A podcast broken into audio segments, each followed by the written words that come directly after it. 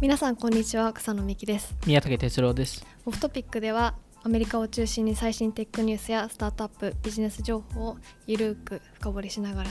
ご紹介する番組です。えっと今回はアメリカのギグエコノミー法について話をしたいと思います。はい。はい、はい、えっと今回あ明けましておめでとうございます。明けましておめでとうございます。1月初投稿ということで、はい、えはいえっと今回その今年も去年から話があったと思うんですけど今年の1月からそのカリフォルニア州で、はい、そのギグエコノミー法この規制の法っていうか、はい、そのいわゆる AB5 って言われるものが成立されて、はい、こうカリフォルニア州のその働き方そのギグエコノミーに関わるこうあの働き手の方のこう規制というか結構変わってきたのかなと思って、はい、でこれから日本ももう少しウーバーイーツのあのなんていうかだったりとか、はい、そのギグエコノミーに関係する人ってどもっと増えていくのかなと思っていてでこうアメリカでそういう法案が通ったっていうところで、はい、なんかあの話ができればなと思っています。はい、でまあそのそもそもその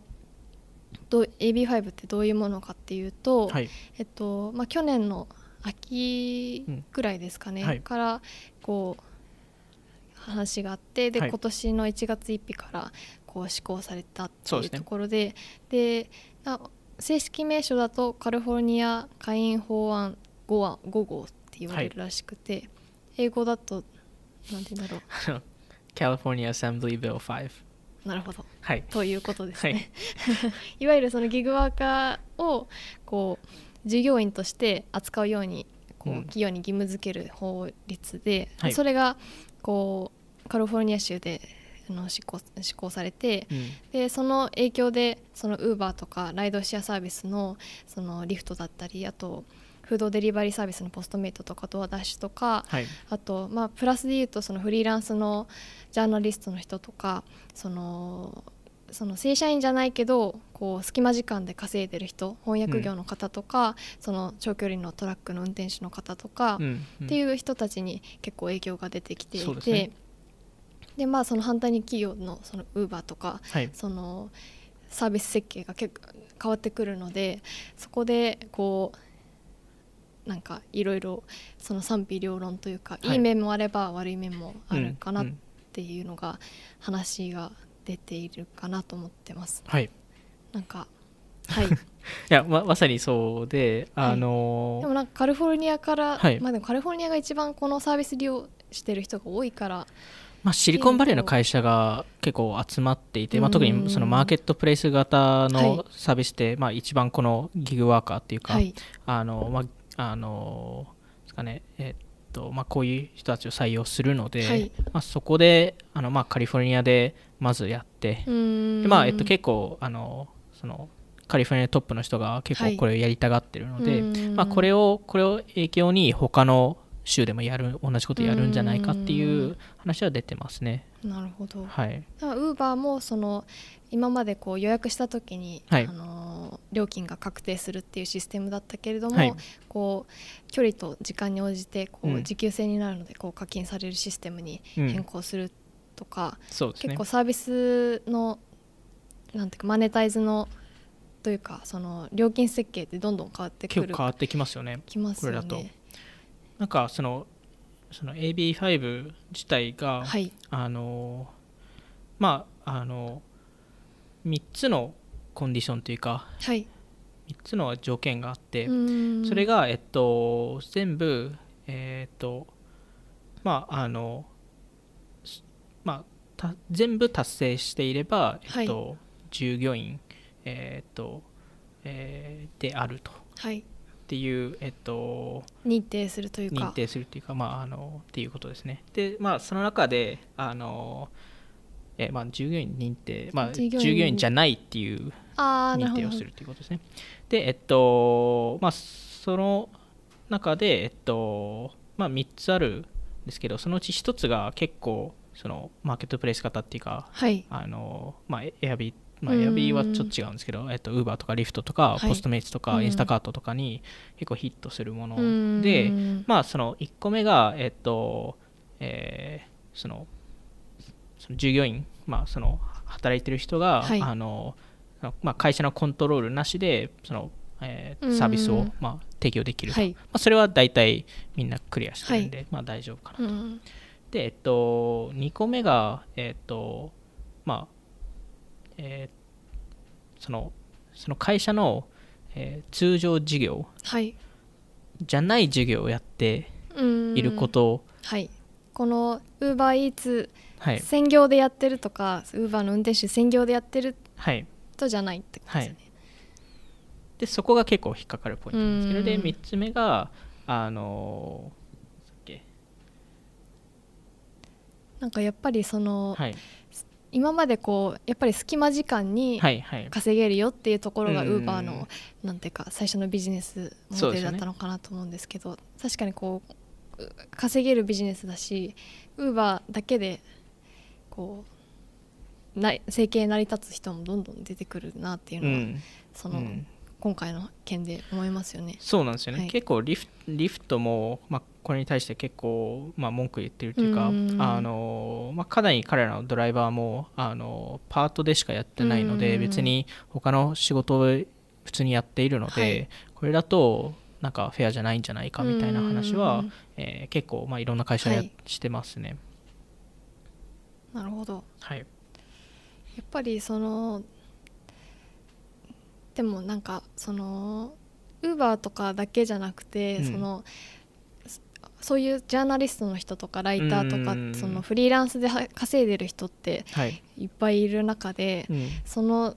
法案がこう通っちゃうとこう難しいですよね。こう隙間で働いてる人もいる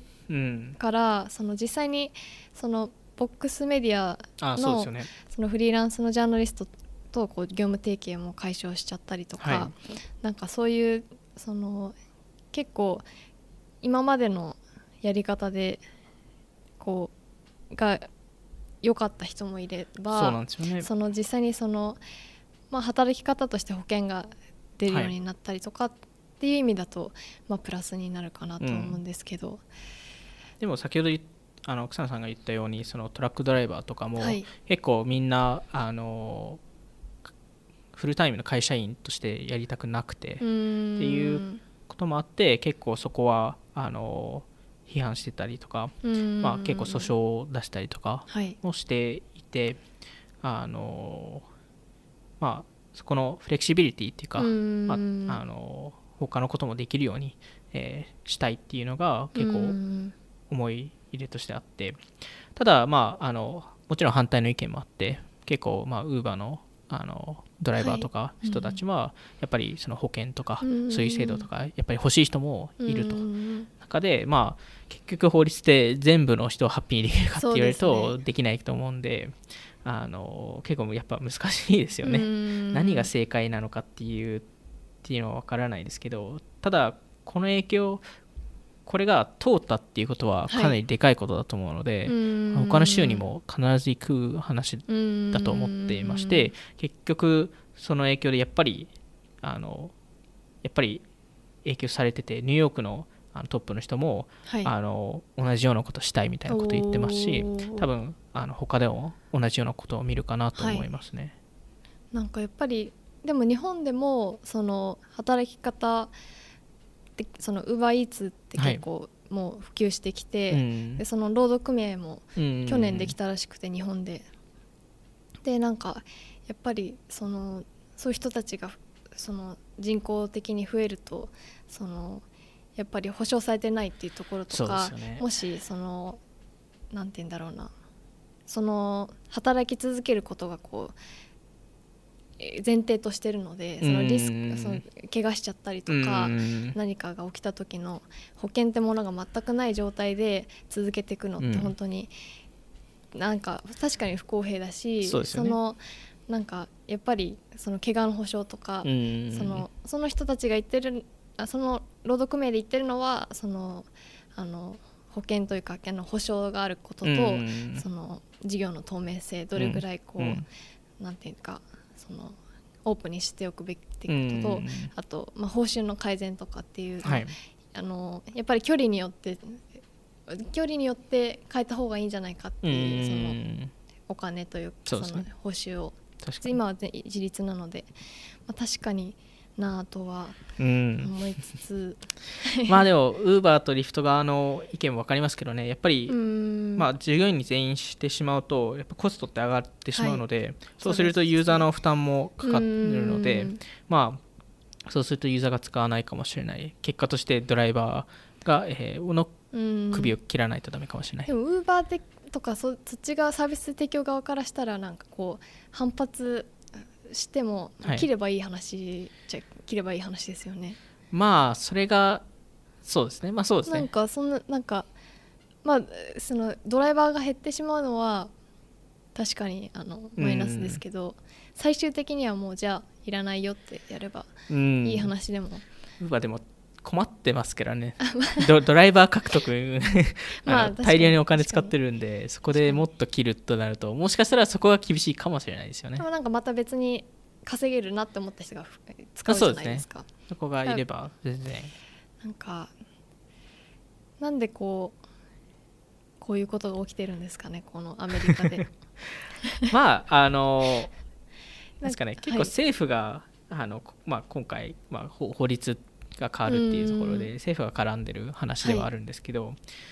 まあなんか過去なんですかね2012年とか2015年とか見るとまあ Facebook が上がったりとか Twitter がめちゃくちゃ伸びたりとか、はい、まあそこであのまあ情報がまあネットの影響でどこにもあの出て、まああのインターネットのオープン化ではないですけど、はい、そこですごいテック企業大手のテック企業がめちゃくちゃあのすごいって言われてて、はい、まあ、政府側から、まあ、もちろんマーク・ザッカーバーグはいろんな、まあ、家族を家族とか友達をつなげるサービスを作ったり、まあ、ツイッターだと、まあ、例えばあの、えー、中東とかで、はい、あのまあ、そこで民主主義を作ったツールっていうのも、まあ、こうもちろん貢献していると思いますし、はい、まあ、Google のあまあ、あのラリーさんとセルゲイさんとかも、うん、まあ、すごいけ検索とか、はい。まあ、G メールとかメールのアカウントを作ったり、まあ、イーロン・マスクも、まあ、テスラとかスペース X とか、まあ、すごい会社を作ってますイノベーションですね。そうですね。でえっとまあそのそれもあった中あのまあ一つの多分大きなイベントがあってそこの意見が徐々に変わってきたかなっていうふうに思ってまして、はい、それが、えっと、2016年の大統領選挙、はい。まあ、いわゆるトランプが、えー、勝った、えー、大統領選挙なんですけどまああの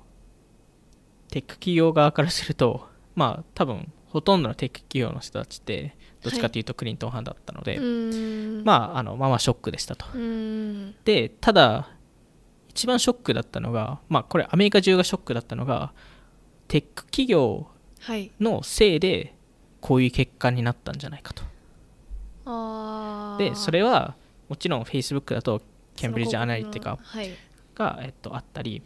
えー、Twitter で、まあ、いわゆるトランプ、フェイクニュースとか、まあ、フェイクニュースとか、まあ、トランプのプラットフォームじゃないですかもう Twitter って。でそこで、えー、めちゃくちゃメディア化したっていうかトランプ自身がなんか一番のユーザーだよみたいな。最近そのマーク・ザッカーバーグがトランプに行ったみたいな 記事ありましたよね。ありましたよね。まさにそういう話で、まあ、そういうあのテック企業がこの結果に及ぼしたんじゃないか。でそのテック企業をこれまではちょっと緩く見てたのをちゃんと見ないとと。ちゃんと見ないとまたこういう結果になってしまうとなるほど。またこういう結果に。まああのハックされたりとかデータを勝手に使ってそれで変なことししてしまったりとか。で多分その影響であのテック企業への、えーまあ、法律がどんどん変わってきてるのかなと思っていてでその影響でこの AB5 っていうのが出てきてるのかなと思いますね。確かになんか今のこのもうあれその選挙あるじゃないですか、はい、今民主党の候補者選んでるとか、ね。はい、あそうですね。でそこの人たちも結構こうテック企業の大きいテック企業の解体を、はい、やりますよみたいな。そうですね。特に、えーと、エリザベス・ウォーネンさんそうですね。がなんかフェイスブックをあのフェイスブック、WhatsApp、Instagram を別々の会社にさせるみたいなこと言ってますし。まああのやっぱりそこは少し風当たりが悪くなりましたね、うん、かなり悪くなってますね今はなんでその影響があってこういう、まあ、法律が、まあ、今後逆に言うとどんどんこういうのが増えていくんじゃないかっていう思いますしまああのヨーロッパのあの、えー、データのプライバシーのああれですね。あの4文字のやつ。4文字のやつ。やつ。すいません。出てこないっていうね。何でしたっけ？あのありますよね。そのデータプライバシーよ EU 圏内のやつですよね